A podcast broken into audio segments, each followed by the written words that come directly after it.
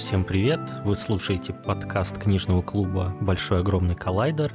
Меня зовут Дмитрий, и в сегодняшнем выпуске я хотел бы подвести небольшой итог своему 2023 году с точки зрения чтения.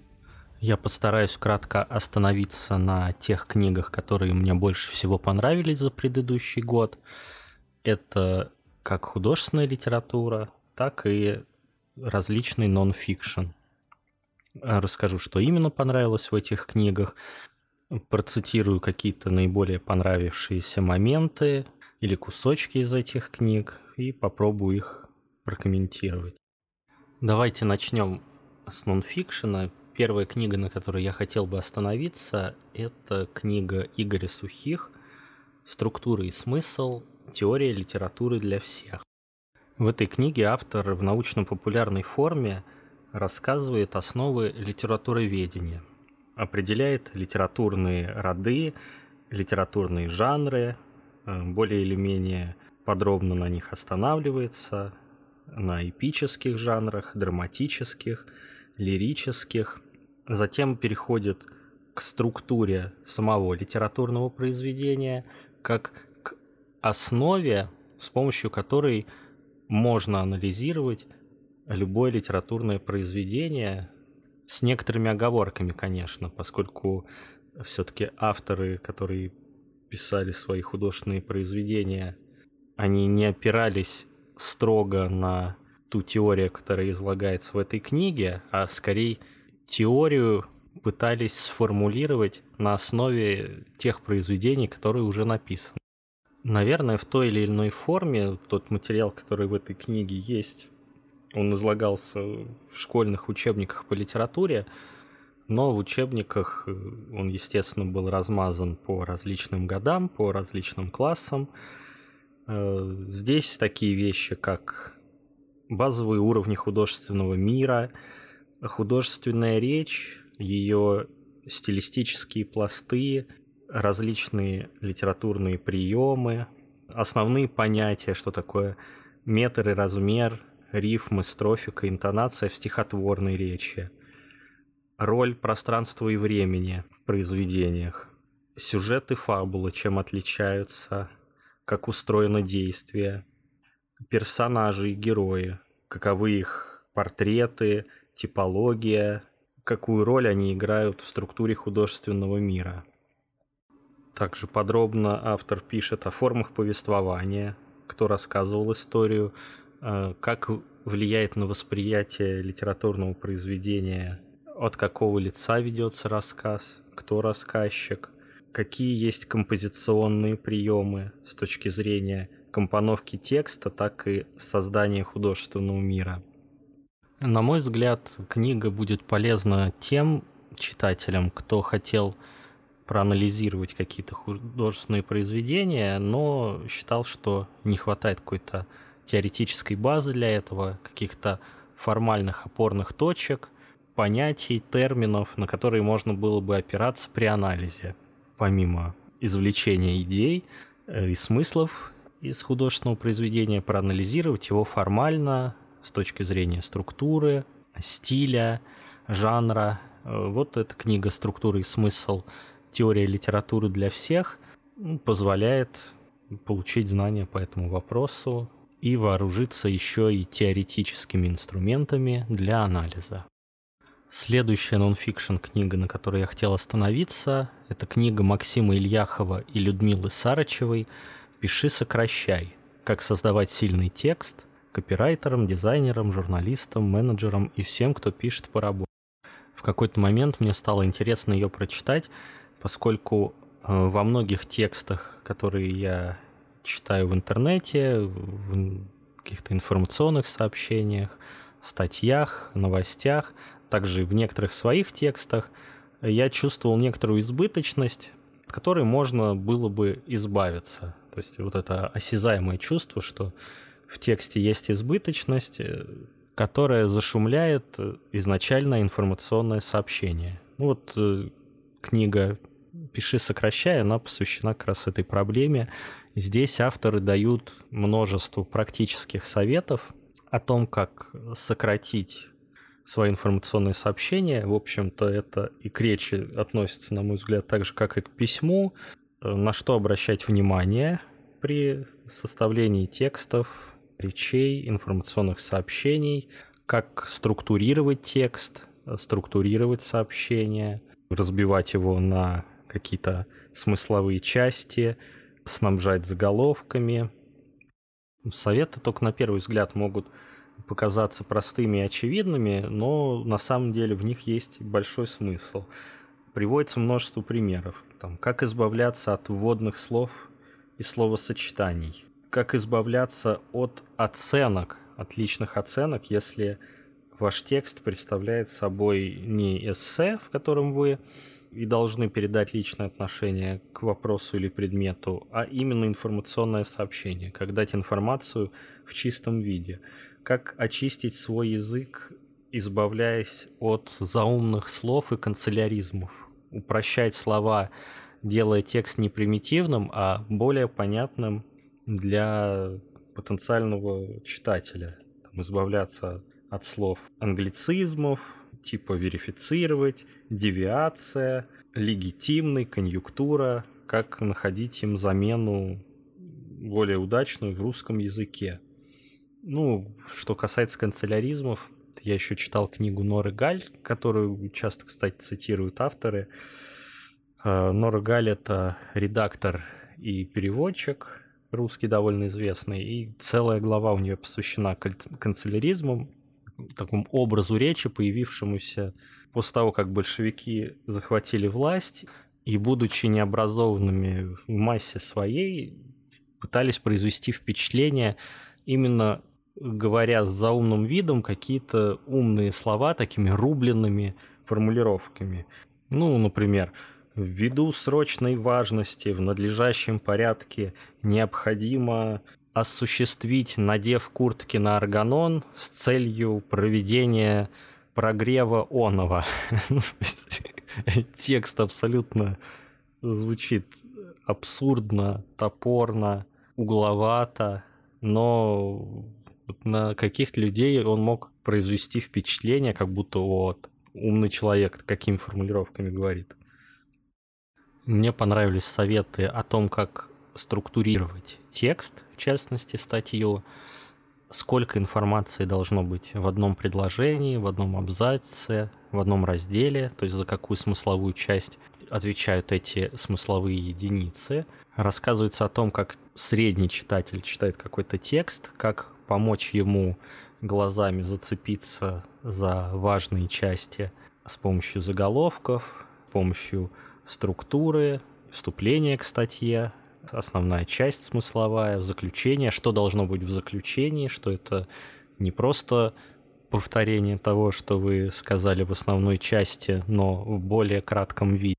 Мне понравилась э, мысль о том, что при написании любого текста надо хорошо представлять себе его цель и целевую аудиторию. То есть вы пишете не просто для каких-то абстрактных высокообразованных читателей, а нужно представлять, кто именно будет читать, кто заходит там на тот или иной ресурс, если вы пишете статью для интернета, или основная целевая аудитория журнала, если вы пишете в журнал, там, если это ученые, кандидаты наук, то понятно, что можно какие-то вещи описывать более подробно, рассчитывать на то, что какие-то основы они знают. Если вы пишете научно-популярную статью на сайте, и туда может зайти кто угодно, то даже самые простые вещи имеет смысл хотя бы кратко раскрывать, что под ними подразумевается.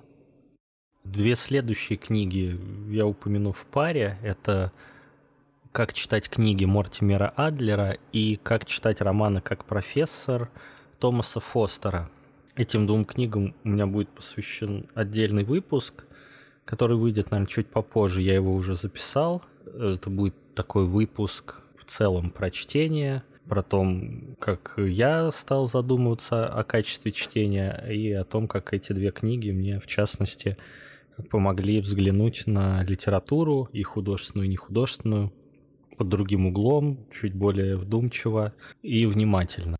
Обе книги хорошо помогают разобраться с вопросом, что же значит читать по-настоящему. Мы все думаем, что с детства умеем читать. Кто-то научился читать в 4 года, кто-то там чуть попозже в школе. В первых классах нас тестировали на скорочтение в основном. Вот. Но вот эти две книги, они подробно раскрывают, что именно значит читать, как расшифровывать символы, преобразовывать их э, в информацию и смыслы что есть чтение поверхностное. К сожалению, школа прививает этот достаточно вредный навык.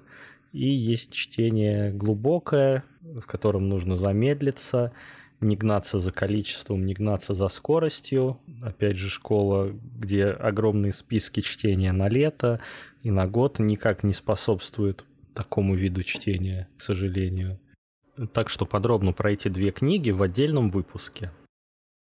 Ну и последняя нон-фикшн книга, которую я хотел отметить за прошедший 2023 год, это книга Уорда Фарнсворта «Метод Сократа. Искусство задавать вопросы о мире о себе». Это введение в философию Платона. Участником его философских диалогов с учениками является Сократ, учитель Платона. При этом доподлинно неизвестно в этих диалогах Сократ произносит то, что он произносил в реальной жизни, или же является персонажем этих диалогов, и Платон через Сократа проводил какие-то свои идеи. Вот в книге Уорда Фарнсворта подробно анализируется не сама идейная философия Платона, а организация вот этих бесед и метод философского обсуждения. Это метод, построенный на диалогах, на вопросах и ответах. Как именно задаются эти вопросы, как определяется тема разговора, как формулируются тезисы и постепенно уточняются и очищаются с помощью дополнительных вопросов, с помощью ловушек, которые ставит Сократ. Этой книге также посвящен отдельный выпуск в моем подкасте, который уже загружен. Кстати, самый популярный выпуск подкаста – обязательно послушайте. Книга замечательная, и она применима на практике в реальной жизни.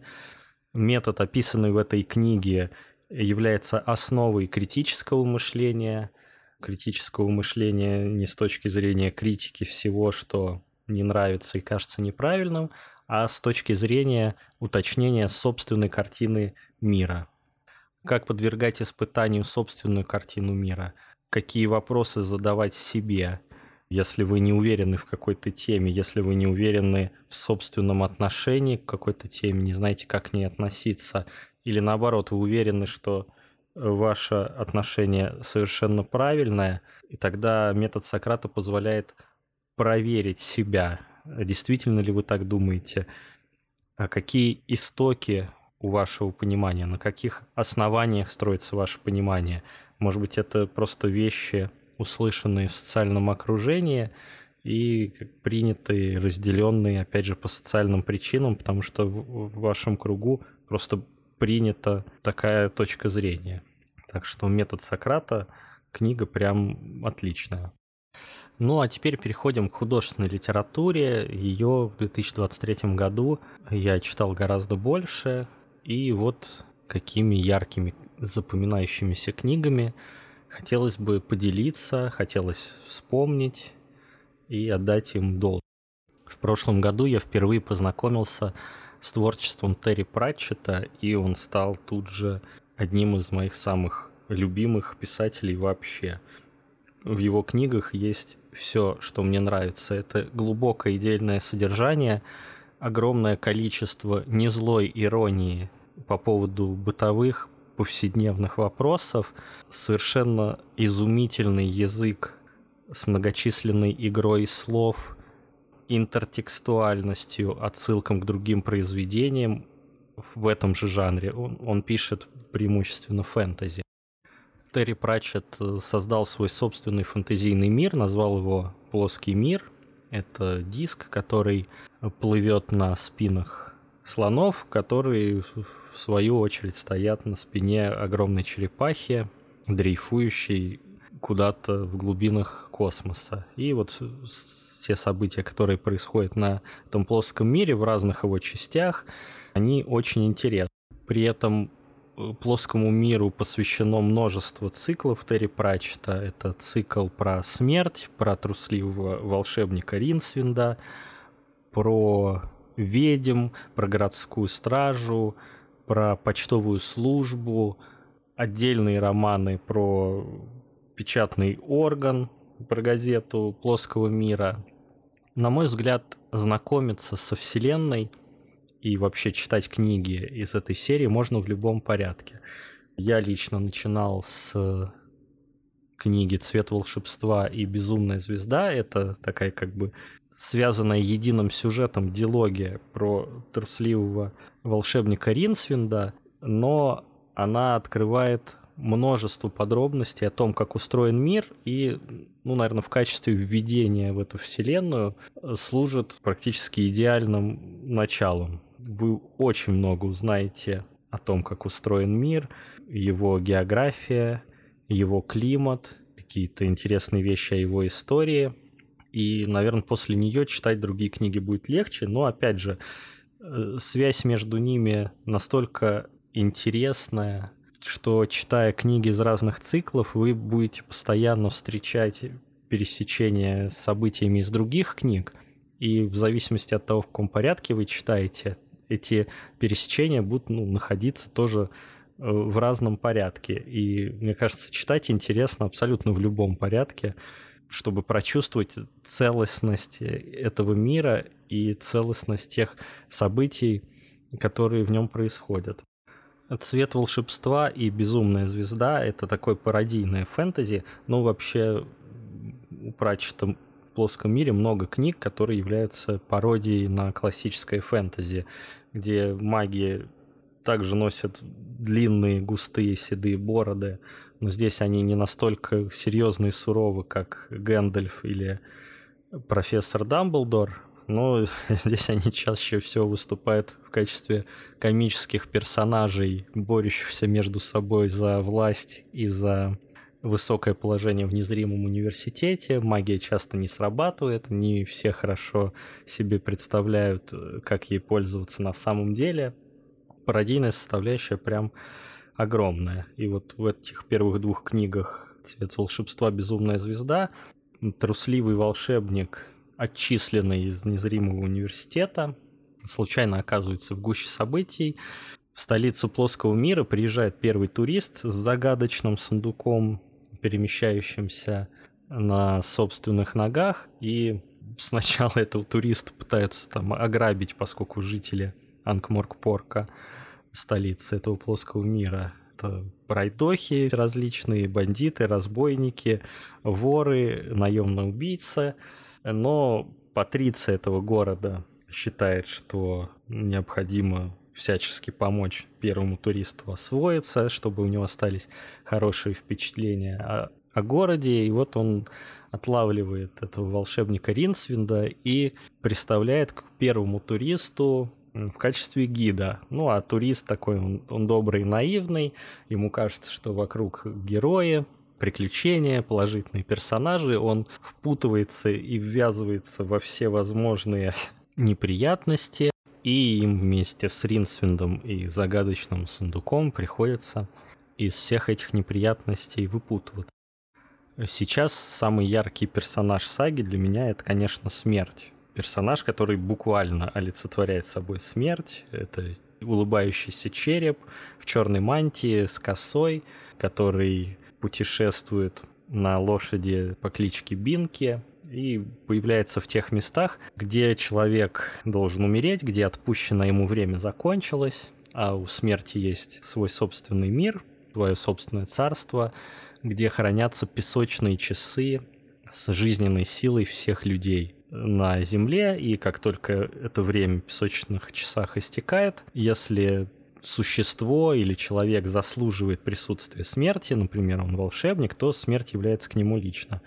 Если нет, то его слуги выполняют необходимые процедуры по отделению жизни от тела. Ну и художественный прием, который постоянно вводит смерть в те или иные события, он совершенно замечательный все, что говорит смерть, пишется заглавными буквами. Поэтому, когда описывается какое-то событие, например, незадачливый вор э, увидел, что идет дракон по направлению к нему, и возникает яркая вспышка, нам как бы не очевидно, что произошло, но судя по тому, что следующая фраза написана полностью заглавными буквами, мы понимаем, что эта смерть обращается э, вот к незадачливому при этом я, когда вижу цитаты смерти, мне всегда представляется и слышится в голове такой инфернальный, утробный голос. Ну вот, например, небольшой кусочек, когда вор был первым увидевшим анкмарпоргского дракона, хотя вряд ли это могло послужить утешением, ведь в итоге он умер. «Вот это да!» – тихо произнес Муть. «Весьма и весьма необычно, ты прав. Ты тоже видел? Что это было? Муть поднял взгляд на темную фигуру, выплывающую из теней. «А, кстати, ты кто такой?» – подозрительно осведомился он. «Угадай», – ответил голос. Муть возрился на фигуру в капюшоне. «Начальник? А я думал, к таким мелким сошкам, как я, ты не являешься». «Я являюсь каждому». «Ну, я хотел сказать, в смысле лично».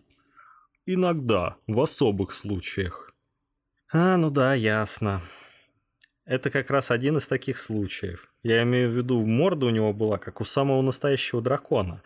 Ну вот что мне было делать? Ведь не на каждом углу на драконов натыкаешься. «А теперь не будешь ли ты так любезен пройти сюда?» произнес смерть, кладя на плечо его скелетоподобную руку. «Надо же! А гадалка предсказала мне, что я умру в собственной постели, окруженной скорбящими внуками, продолжил Муть, следуя за величавой фигурой. Ну, что ты на это скажешь? Скажу, что она ошиблась. При этом смерть персонаж совершенно не злой, а вот нейтральный. Он просто делает свою работу. И ему тоже посвящен отдельный цикл в плоском мире. Э, я прочитал два романа. Это «Мор. Ученик смерти», в котором смерть берет себе ученика, чтобы тот помогал ему делать свою работу. И второй мрачный жнец, в котором смерть обнаруживает, что песок в его собственных часах кончается, ему на смену должна прийти другая смерть, и он берет себе небольшой отпуск, э, отправляется жить э, в плоский мир, там, работать в поле, ловить рыбу, вот что с ним происходит. При этом новая смерть еще не пришла, и жизнь скапливается э, сверх допустимых пределов, потому что ну, смерть взял отпуск, и он э, никого не лишает жизни. Происходят там всякие события тоже веселые, люди перестают умирать, воскрешаются в виде зомби. При этом невозможно не отметить, как точно Пратчет фиксирует какие-то вещи, характерные для взаимоотношений в нашем собственном мире между людьми. Вот один из моих любимых кусков, когда смерть отправляет своего ученика в конюшнях убирать навоз, чтобы заниматься собственными делами, но мальчик подвергает его расспросам постоянным, поскольку он только появился э, на службе у смерти. И ну, вопросы эти смерти, естественно, кажутся глупыми наивными. И вот что, как Пратчет описывает реакцию смерти на очередной вопрос ученика. Смерть бросил на Мора взгляд, который мальчик уже начал узнавать. Изумление в чистом виде быстро переходило в раздражение, как будто он смотрел на досадливую муху. Затем раздражение сменялось гримасой внутреннего усилия, сопровождающей признание печального факта непроходимой тупости подручного. И, наконец, наступала фаза туманного, относящегося не только к Мору, но и ко всему несовершенному миру, долготерпения. Подобными тонкими наблюдениями и рассуждениями набиты все без исключения книги Терри Пратчета, которые я уже успел прочитать. А еще в прошлом году я прочитал книгу «Народ», которая не входит в цикл «Плоский мир», а при этом Пратчет ее называл своей самой главной книгой из тех, что он написал. Но про эту книгу также будет отдельный выпуск, как раз после выпуска о том, как читать книги. Вот на примере книги «Народ» я попытаюсь продемонстрировать наглядно, как именно можно разбирать и анализировать художественное произведение. А еще я прочитал «Изумительный Морис» и его «Ученые-грызуны». Это тоже из плоского мира. Совершенно замечательная книга. Она и наивная, и юмористическая, и очень трогательная. Завязка там такая.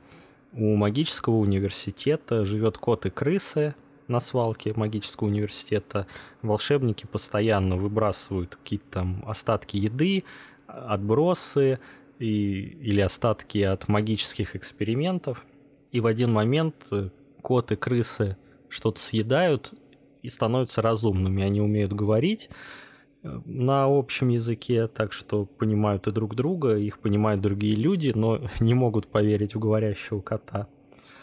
И кот придумывает такую схему. Он находит мальчика с дудочкой, объединяется с крысами, и они ходят по городам плоского мира. Сначала крысы показываются в квартирах и различных заведениях этого города. Людям приходится искать крысолова. Тут появляется мальчик с дудочкой, начинает играть на дудочке, и крысы, поскольку они в сговоре с котом и с этим мальчиком, уходят, как в сказке Ганса Христиана Андерсона про Нильса, покидают город, крысолов зарабатывает деньги, и они уходят в следующий город копят себе на пенсию. Но когда они попадают в один из городов, они встречаются там с настоящими опасностями, а именно с другими злыми крысоловыми и с крысиным королем.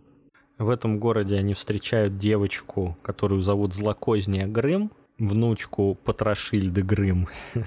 Тут тоже много всяких и омажей э, к другим сказкам. Но, вопреки своему имени, девочка оказывается добрым, положительным персонажем и помогает им справиться со всеми опасностями. Один из самых забавных моментов в книге — это то, что крысы, получив сознание, первая попавшаяся им на глаза книжка стала их Библией, в которой они избирательно, там вот их вожак крыс, такой духовный староста, избирательно читает какие-то куски из этой Библии, и они находят в ней предсказания далекого будущего, находят в ней какую-то свою мудрость. Э, и этой первой попавшейся им на глаза книгой стала книга «Приключения мистера Зайки», и вот какие стихи они читают из этой книги, чтобы проникнуться божественной мудростью. В один прекрасный день мистер Зайка решил пошалить. Он заглянул через изгородь на поле фермера Фреда и увидел, что там полным-полно свежего зеленого салата. А вот в животе у мистера Зайки салата совсем не было. Какая несправедливость! Или еще одна. В мохнатой лощинке – у мистера Зайки было много-много друзей. Но самым лучшим другом мистера Зайки была еда. И еще парочка. «Не ходи в темный лес, друг мой», — предостерегал крыся Кристофер. «Там водятся всякие ужасы». В приключениях главное, чтобы они не затягивались надолго. А не то, чего доброго, к обеду опоздаешь, думал мистер Зайка. Мистер Зайка знал, Приключения бывают большие и маленькие, и никто не скажет тебе, какого оно размера, пока не пустишься в путь. А порой случается ввязаться в большое приключение, даже с места не стронувшись. Книги Терри Пратчета — это те редкие произведения, которые хочется начать перечитывать сразу после того, как они заканчиваются. Во-первых, когда книга подходит к концу, возникает такое грустное чувство, что она скоро закончится, но остается приятное чувство, что ее можно будет перечитать и с удовольствием снова встретить все эти классные художественные моменты. И вот эта редкая книга, над которой, ну, серия книг, над которыми просто смеешься в голос. Я не помню последний раз, когда смеялся в голос, именно читая книги, но вот у Терри Пратчета это происходит постоянно. Если вы с его творчеством еще не знакомы, то максимально рекомендую. Идем дальше. А, мне очень нравятся книги по вселенной э, Warhammer 40 тысяч и Warhammer 30 тысяч. Это фантастические книги, посвященные вселенной настольной игры. При этом литература довольно самобытная и выросла вот в отдельную продуктовую линейку компании Games Workshop Blake Library. Warhammer 30-40 тысяч — это вселенная, главным лозунгом которой является вот такой слоган «In the grim darkness of the far future there is only war» в мрачной тьме далекого будущего есть только война. И вот эта война длится бесконечно, империум человечества окружен всевозможными врагами, как инопланетного происхождения, как божественного происхождения, так и внутренними врагами из рода человеческого. Одним из главных циклов вот этой вселенной является цикл «Ересь Хоруса». Он посвящен 30-му тысячелетию, в котором император человечества еще здравствовал, не был прикован к своему золотому трону. Его империя достигла максимальной точки расширения, и он отправляется на Терру, в свой дворец, чтобы заняться там важным исследованием, которое должно помочь спасти человечество. Но его любимый сын Хорус будучи подвержен влиянию губительных сил и богов хаоса, предает отца и развязывает гражданскую войну. Цикл совершенно потрясающий. Это и прекрасная, яркая, образная боевая фантастика, и вот с точки зрения ощущения себя частью человечества, это такое возвышенное героическое произведение про превозмогание, про героизм, про благородство, с одной стороны, и про слабость, предательство, ненадежность с другой. Читается на одном дыхании. Я там сейчас где-то на 14 романе этого цикла из 54. А еще есть «Осада Терры», там порядка 8-10 книг, э, именно посвященных финальной фазе этой кампании Хоруса, его похода для свержения императора. Но в прошлом году я познакомился с другим циклом из вселенной Warhammer 40 тысяч. Это цикл «Призраки Гаунта». «Призраки Гаунта» — это гимн имперской гвардии, рядовым воинам империи человечества. Ну, главную ударную силу там составляли космические десантники, мощнейшие, э, геномодифицированные люди. Но вот есть и обычные солдаты, обычные люди, которых призывают миллиардами на службу человечества, и в крупных сражениях, в крупных компаниях они гибнут буквально миллионами.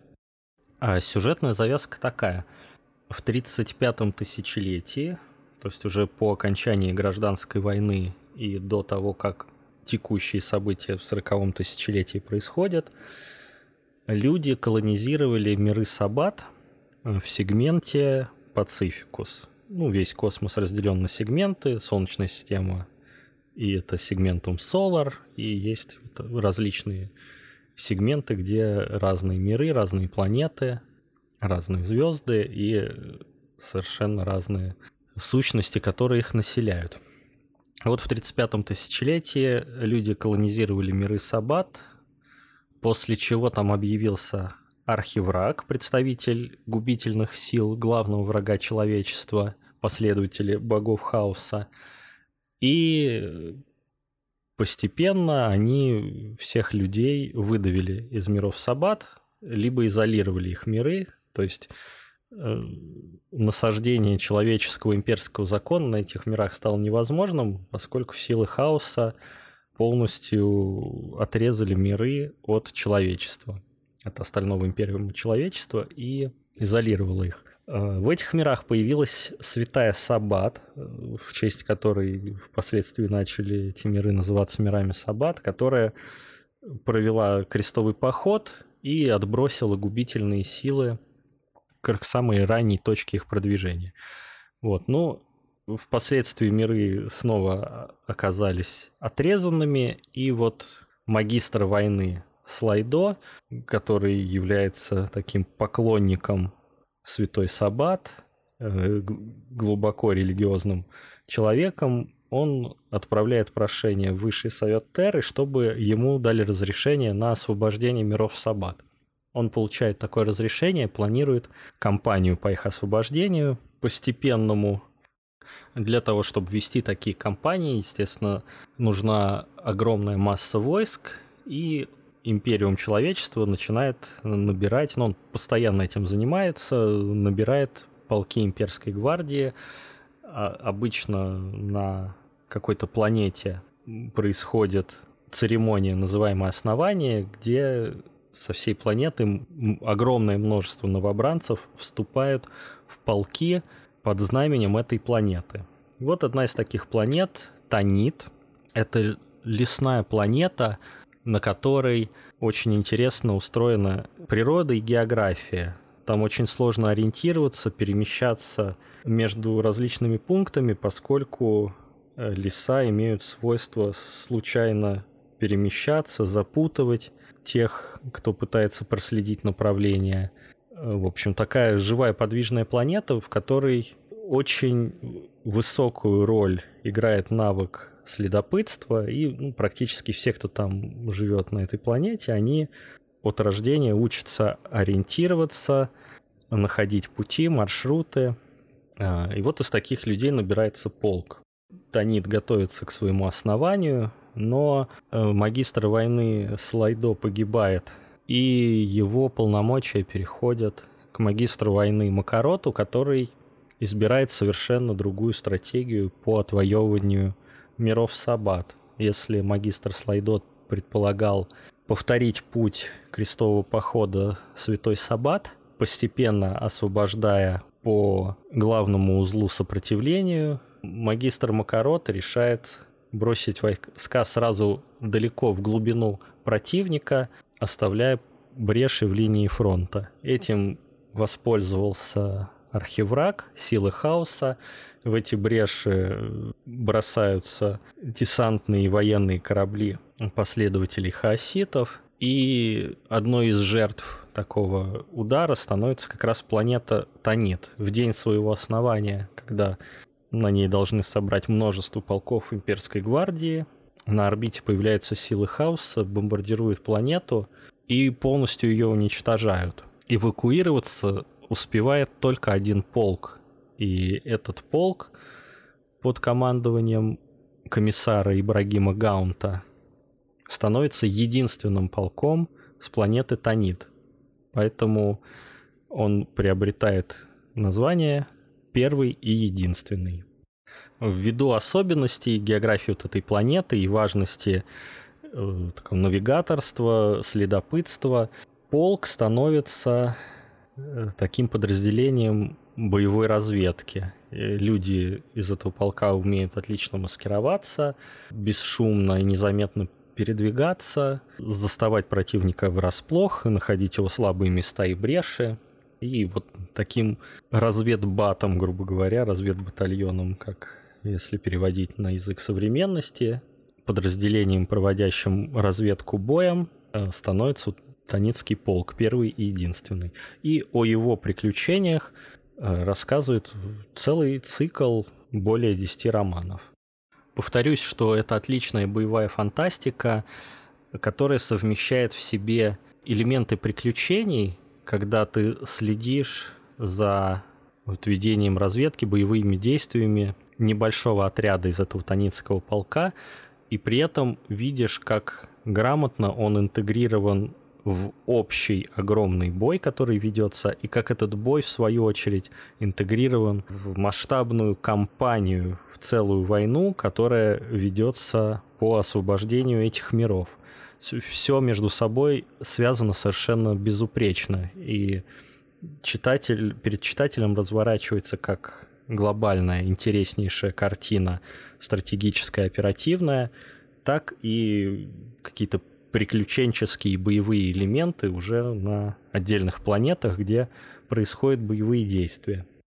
За отрядом интересно следить. Он воссоздан автором в лучших традициях жанра хайст, ограбление, в котором э, есть команда специалистов, знаете, как в «11 друзей Оушена», и каждый из членов команды какой-то уникальный специалист в своей области, снайпер, самый бесшумный разведчик, громила с тяжелым вооружением. И вот когда все они собираются вместе, происходит синергия по сочетанию их уникальных навыков в одно единое целое, когда сумма составляющих становится больше, чем все эти составляющие по отдельности. Но они сражаются, несут потери, подвергаются всем всеразличным тяготам войны, но вот пока до того момента, до, до которого я дочитал, все-таки они побеждают. Ну, в войне, в которой в итоге победить невозможно, все-таки она бесконечная. В мрачной тьме далекого будущего есть только война, но, по крайней мере, они выживают и двигаются дальше. Очень такое драматическое военное чтиво. Еще в прошлом году я проводил такой интересный Fiction детективный эксперимент. Я накупил всевозможных детективов в мягкой обложке по одному произведению буквально. Там Майкл Коннелли, Франк Телье, Кейт Аткинсон, Юнис Био, еще там кто-то. И вот решил прочитать, вот что сейчас издается из таких детективов, которые считаются самыми крутыми, самыми интересными. А еще, ну, Джек Ричер, естественно, это Ли Чайлд. И в этом эксперименте участвовали детективы в твердой обложке. Это Артур Конан Дойль, «Этюд в багровых тонах» и «Приключения Шерлока Холмса», а также Глен Кук «Приключения Гаррета». Ну и, конечно, сразу оглашу его итоги. В моих глазах самым крутым детективом оказался Артур Конан Дойль и его Шерлок Холмс. И на втором месте Глен Кук и «Приключения Гаррета». По тому, как выстроено детективное повествование, закручивается интрига по поводу преступления, постепенно выкладываются улики, позволяющие читателю самому участвовать в расследовании, насколько логично эти улики используются в расследовании персонажем, то есть Шерлоком Холмсом в данном случае, и как раскрывается дело. В общем, Артуру Конан Дойля я равных не нашел. «Приключения Гаррета» — это фэнтези-детектив, поэтому он все-таки немножко из другого жанра, поскольку там активно участвует магия, всякие сверхъестественные события, которые позволяют автору внезапно менять ситуацию и непредсказуемо то, что невозможно в мире реальном, магия позволяет сделать ситуацию совершенно непредсказуемой. Помимо всего прочего, Шерлок Холмс написан просто как потрясающее художественное произведение. Я сейчас несколько цитат из него приведу, но читать одно удовольствие. Шерлок Холмс — это такой аналитический философ. В самом начале этюда в багровых тонах Конан Дойль знакомит нас с методом Шерлока Холмса — с тем, как он будет расследовать свои запутанные дела. Ну, делает это он через помощника Холмса, доктора Ватсона. Это было 4 марта. Дату я запомнил неспроста. Я поднялся с постели немного раньше обычного и застал Шерлока Холмса в гостиной за завтраком. Хозяйка, привыкшая к тому, что я поздняя пташка, еще не поставила для меня приборы и не приготовила кофе. Поддавшись, как это свойственно мужчинам, капризной раздражительности, я позвонил в колокольчик и кратко сообщил, что жду. Взяв со стола журнал, я попытался скоротать время за чтением, меж тем, как мой компаньон молча жевал тост. Один из заголовков был подчеркнут карандашом, и я, естественно, начал именно с этой статьи. Называлась она, ни много ни мало, «Книга жизни», и автор объяснял, сколь многое узнает внимательный наблюдатель, пристально изучающий все, что попадается ему на глаза. Остроумные замечания чередовались в статье с нелепостями. Из убедительных рассуждений делались преувеличенные, чересчур далеко идущие выводы. Автор утверждал, будто по мимолетной гримасе, дернувшемуся мускулу или косому взгляду можно отгадать тайные мысли человека, из статьи следовало, что невозможно обмануть того, кто приучен наблюдать и анализировать. Заключения такого наблюдателя также непогрешимы, как теоремы Евклида. Непосвященные девятся его проницательности и готовы признать в нем колдуна, пока не узнают, каким путем он пришел к своим выводам. Дальше идет отрывок из этой статьи. Человек, освоивший логику, способен, глядя на каплю воды, вывести возможность существования Атлантического океана или Ниагары, даже если никогда их не видел и даже не слышал о них. Бытие представляет собой гигантскую цепь, и по одному ее звену можно судить о целом. Как все прочие премудрости, наука дедукции и анализа требует длительного терпеливого изучения. Человеческой жизни не хватит, чтобы овладеть ею в совершенстве. Моральные и ментальные ее аспекты, представляющие наибольшую трудность, исследователю лучше оставить напоследок, а для начала избрать себе задачи поскромнее – Пусть научится хотя бы бегло, оглядев своего ближнего, распознавать, как он жил раньше и чем занимается теперь. Это упражнение покажется пустячным, однако оно развивает наблюдательность и учит, на что нужно обращать внимание. Ногти, рукава, обувь, коленки брюк, мозоли на указательном и большом пальце, манжеты, выражение лица – все это поможет безошибочно назвать профессию человека – Трудно себе представить, чтобы знающий исследователь, опираясь на все эти данные, не сделал однозначного заключения. Что за дикая чепуха? Я швырнул журнал на стол. В жизни не читал такого бреда. «Вы о чем?» – спросил Холмс. «Да вот об этой статье», – я указал нужное место ложечкой для яйца, поскольку завтрак уже подоспел. «Вижу, вы ее пометили, значит, уже читали. Изложено живо, ничего не скажешь но читаешь и злость берет. Не иначе, как эту теорию сочинил какой-то досужий бумага-марака, который в тиши своего кабинета изобретает изящные парадоксы. Для практики это непригодно. Вот бы посадить его в вагон третьего класса в подземке и пусть попробует угадать ремесло всех своих попутчиков. Ставлю тысячу против одного, что его постигнет фиаско. «Вы потеряете свои деньги», — хладнокровно заметил Холмс. «Что до статьи, то ее написал я. Э, любопытно, кстати, что метод Холмса всегда называется дедуктивным, но, глядя на каплю воды, возможность вывести существование Атлантического океана или по одному звену цепи бытия судить о нем целиком, это метод индуктивный, а не дедуктивный. Вот это противоречие меня всегда занимало. И еще одно мое любимое место из повести «Медные буки». Просто насладитесь языком и глубиной мысли.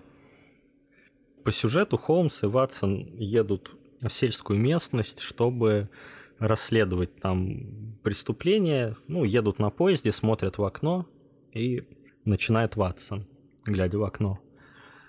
«Какая же красота вокруг!» — воскликнул я с энтузиазмом горожанина, который только-только вырвался из тумана в Бейкер-стрит.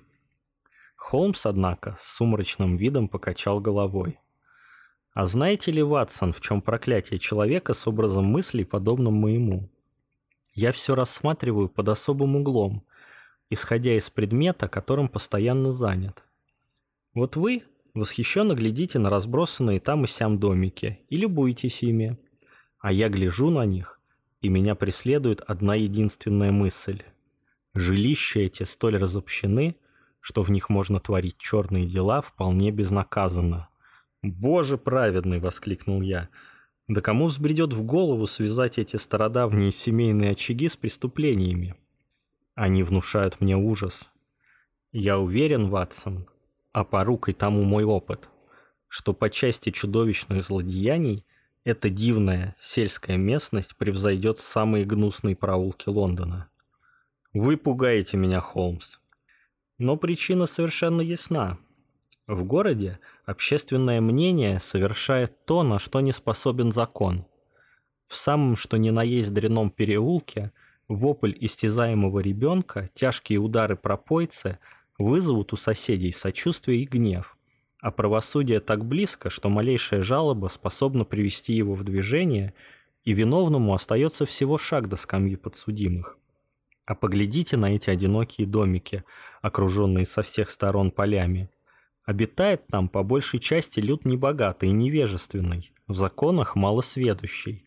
Представьте себе, какие адские злодеяния творятся тут из года в год, какие пороки процветают здесь в тайне, никому невидимые и никому неведомые. Если бы леди, которая взывает о нашей помощи, поселилась в Винчестере, я бы о ней немало не беспокоился. Но стоит удалиться на пять миль от города, и вот она, опасность. Никак не нарадуюсь, что мне еще только предстоит впервые прочитать все остальные произведения про Шерлока Холмса. В этом году я пытался полюбить Брэндона Сандерсона, но мне так и не удалось. Я прочитал «Илантрес» и первую книгу из цикла «Мистборн» у нас переведенный как «Рожденный туманом. Пепел и сталь». И в обеих книгах больше всего резала взгляд и слух, да, если проговаривать про себя в уме то, что читаешь, это неестественность диалогов. Ну, вот один из примеров я тут отметил.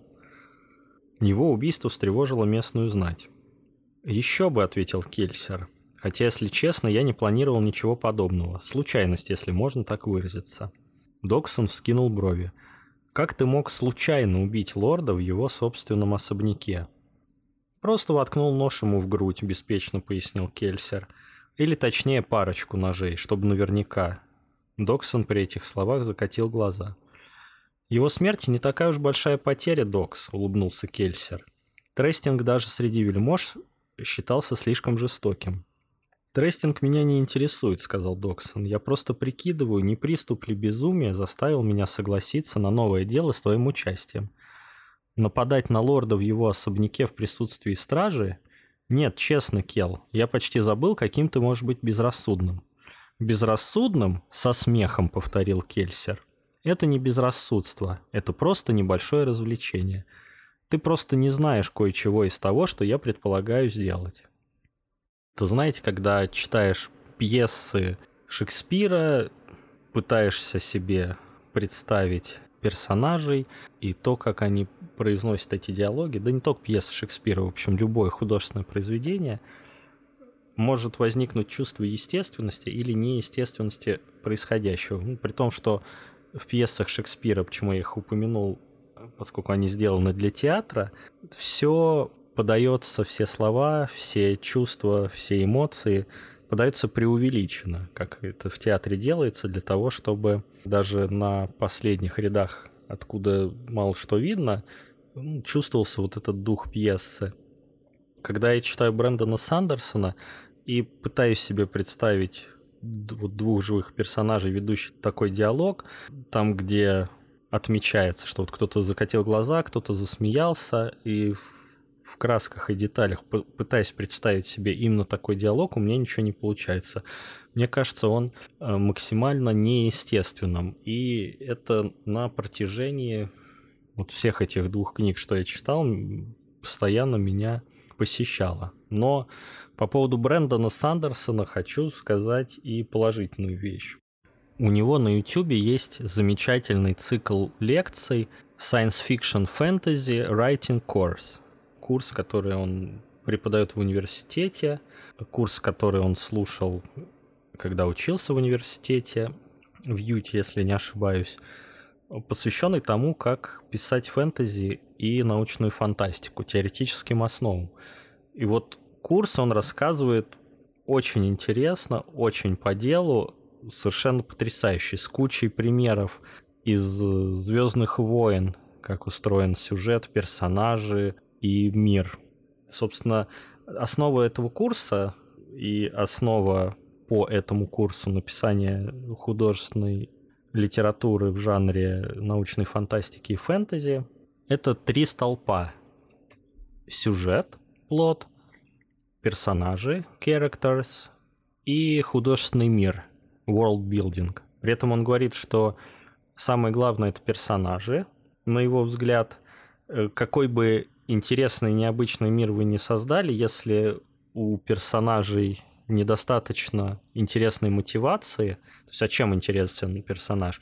Перед ним стоит какая-то проблема, неразрешимая на первый взгляд, и на протяжении всей истории он пытается ее превозмочь.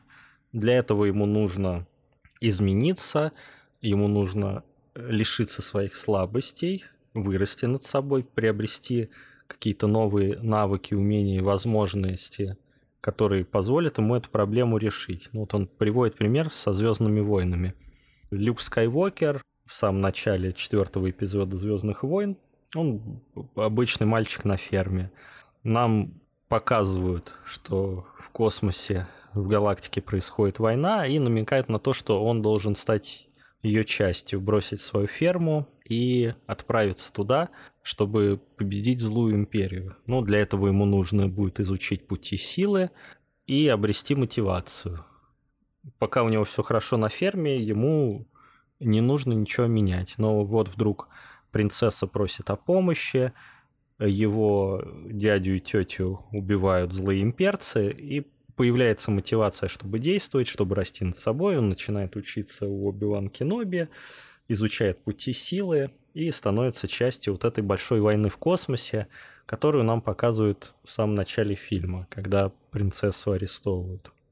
Э, любопытно, что хотя сам Брэндон Сандерсон считает э, компонент персонажей и сюжета самыми важными, при этом персонаж ставит на первое место, а создание художественного мира наименее важным.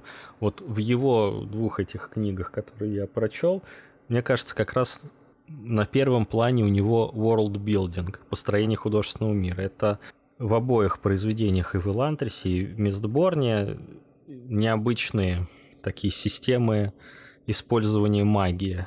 Кстати, про магию тоже он интересно рассказывает, что когда вы пишете какой-то фэнтези и прописываете там магию, то бывает два таких глобальных вида магии. Magic as Science, магия как наука, и Magic as Wonder, магия как чудо. И одним из самых ярких и понятных примеров, оба примера есть в саге «Властелин колец», когда есть единое кольцо, кольцо всевластия. Это магия как наука. Совершенно предсказуемо его использование, что оно дает. Оно делает обладателя кольца, который надевает его на палец, невидимым, но обращает к нему взор слуг темного властелина. И есть магия как чудо, которая, наоборот, непонятно как действует. Это Гэндальф. Он взмахивает посохом, и вокруг него образуется щит останавливающий меч Балрога. Или он воздевает посох или меч к небу, его заряжает молния, и он этим мечом, опять же, пронзает Балрога. То есть мы, мы видим, как наблюдается чудо непредсказуемое. Мы не знаем, что Гэндальф может сделать в следующий момент со своей магией. А с кольцом мы знаем 100%.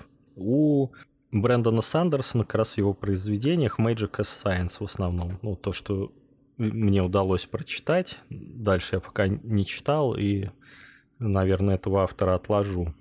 Но курс всячески рекомендую. Он проливает огромное количество света на то, как устроены многие произведения в жанре научной фантастики и фэнтези. Ну, не только книги, но и фильмы. Подробно разбирает структуру сюжета, устройство персонажей, за какими персонажами интересно следить и почему, за какими неинтересно, вопросы построения мира. Так что вот цикл лекций Брэндона Сандерсона прям отличный. Его произведения я пока, к сожалению, не распробовал.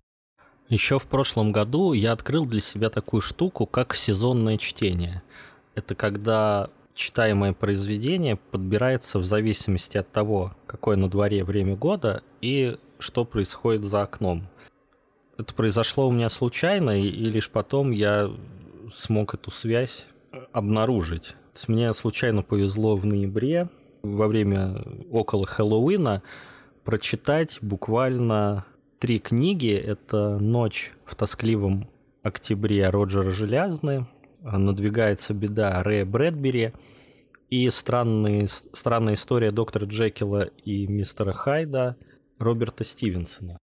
Все три книги совершенно пропитаны хэллоуинским духом и таким позднеосенним духом, когда уже вся растительность умирает, листья опали, деревья голые, на улице холодно. «Ночь в тоскливом октябре» — это такой амаш огромному количеству мистических историй. Там за месяц до Хэллоуина различные персонажи, такие как Джек Потрошитель, э, Виктор Франкенштейн, граф Дракула и другие, участвуют в большой игре. Части ее раскрываются постепенно. Суть игры в том, что в Хэллоуин, последний день октября, произойдет сражение не между добром и злом, а между силами, которые хотят открыть портал в другие миры, и теми, кто пытается не дать этому порталу открыться. Этот портал — это тоже амаш, но уже на творчество Говарда Лавкрафта. Портал впустит в наш мир древних богов из творчества Лавкрафта. В, некоторых, в одной из глав или в нескольких нам дают возможность ощутить этот дух, что произойдет, если древние боги вдруг э, ворвутся на нашу землю. Ну, это для тех, кто самого Лавкрафта не читал, вот это ощущение передается так кратко и довольно точно по делу. И любопытно и естественно, что до той ночи, которая описывается в романе, еще ни разу не побеждали те, кто хотел открыть портал. А такая игра проводится там раз в несколько десятилетий. И чем же закончится это очередное сражение, очередная игра, можно узнать, прочитав этот роман. «Надвигается беда» — это книга об бродящем карнавале, который также осенью прибывает в захолустный американский городок. Карнавал этот очень таинственный, темный, мистический, страшный. И суть его в том, что он обещает людям путешествие во времени, либо делает старше тех, кто считает себя очень маленьким и хочет повзрослеть, либо делает моложе, наоборот, тех, кто уже взрослый, кто разочаровался в жизни и хотел бы вернуться в детство. Но делает он это совершенно извращенным способом, ломая жизнь такого человека. И вот э, два мальчика, видя прибытие этого карнавала, наблюдая за ним внимательно, два друга, пытаются вывести его на чистую воду, разоблачить и уничтожить. Такая история про двух детей, один из которых тянется к свету, другой тянется к, к тьме, и карнавал его постоянно искушает, как они пытаются с ним бороться, э, в то время как взрослые не видят никакой угрозы и просто воспринимают этот карнавал как веселое развлечение. Глубокое философское размышление, написанное довольно легко и динамично. Прям отличная книга.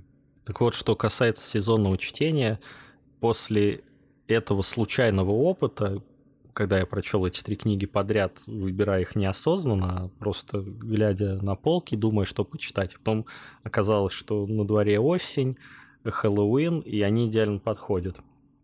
Я стал более пристально обращать внимание на эту возможность, и зимой в декабре на католическое Рождество и перед православным Рождеством вот эти две недели читал рождественские повести Чарльза Диккенса, тоже совершенно потрясающе подходят к сезону, когда на дворе снег и может быть лютый мороз, может быть наоборот приятная мягкая погода, мягкий снежок и какие волшебные истории происходят с людьми, преимущественно бедными, находящимися в нужде, но умеющими увидеть надежду в своем существовании, умеющими сохранить очаг своего дома, верность, любовь, очень добрые, поучающие истории, рождественские повести Чарльза Диккенса. Я думаю, что каждое Рождество буду их перечитывать. Опыт совершенно потрясающий. Ну и еще один такой яркий опыт сезонного чтения – это книга Дэна Симмонса «Лето ночи» которую тоже хочется перечитывать. в начале лета или в конце весны. Книга посвящена событиям, происходящим в захолустном американском городке Элмхейвен, тоже с несколькими детьми, по окончании учебного года, как раз в конце мая, начале июня. События там происходят мистические и очень страшные, такой ужастик Дэна Симмонса, но атмосфера вот этого летних каникул, детской дружбы и совместного противостояния злу, опираясь на эту дружбу, оно совершенно потрясающее. Вот я хотел бы прочитать небольшой кусок в начале, который настраивает на все то, что будет происходить в этом произведении дальше. А так, конечно, оно заслуживает отдельного выпуска, на мой взгляд. Погруженная в безмолвие старая центральная школа стояла непоколебимо и упрямо хранила свои тайны. Меловая пыль, скопившаяся за последние 84 года, кружилась в редких проблесках солнечного света, и воспоминания о наложившихся за 8 десятилетий слоях лака витали над темными лестницами и коридорами, наполняя застоявшийся воздух ароматом смерти, характерным запахом гробов из красного дерева. Стены старой центральной были столь толстыми, что, казалось, поглощали все звуки, а свет, лившийся сквозь высокие старинные окна, с искривленными от времени и собственной тяжести стеклами, имел легкий оттенок сепии. Время в старой центральной текло медленно, а то и вовсе останавливалось. Гулкое эхо шагов плыло вдоль коридоров и парило над лестницами, но звук его был странно приглушен и никак не совпадал с движением в полумраке. К весне 1960 года старая школа стала походить на тех древних учителей, которые в ней преподавали. Слишком старая, чтобы продолжать работать, но слишком самолюбивая, чтобы согласиться на отставку. Словом, сохраняющая горделивую осанку, скорее по привычке и из упорного нежелания склониться. Бесплодная самка, озлобленная старая дева. Старая школа, десятилетие за десятилетием, брала на прокат чужих детей. Девочки играли с куклами в сумраке ее огромных классных комнат и коридоров, а повзрослев, умирали родами. Мальчики с криками носились по рекреациям и отбывали наказание в темных запертых чуланах, а потом находили вечный покой – в местах, никогда не упоминавшихся на уроках географии. Сан-Хуан-Хилл, Белла-Вуд, Окинава, Амаха-Бич, Порк-Чоп-Хилл или Инчхон. Ну, тут перечисляются места сражений, в которых участвовали американские солдаты и, естественно, погибали. Ну, вообще вся история крутится вокруг зла, попавшего в эту старую школу, и первая страница вот таким образом настраивает на то, что будет дальше происходить. Книга потрясающе атмосферная. Ну и последнее, о чем сегодня я хотел напомнить, это книги из цикла The Expanse «Пространство». Автор Джеймс Кори. Это научная фантастика, совершенно потрясающая. В мире, в котором человечество изобрело двигатель для межпланетных путешествий по Солнечной системе, но пока еще не изобрело технологий для межзвездных перемещений и исследования других галактик. Об этом цикле я уже записал отдельный выпуск, поэтому сейчас подробно останавливаться на нем не буду, но заинтригую вас, чтобы интереснее было слушать. А на сегодня это все. Большое спасибо за внимание. Увидимся и до новых встреч.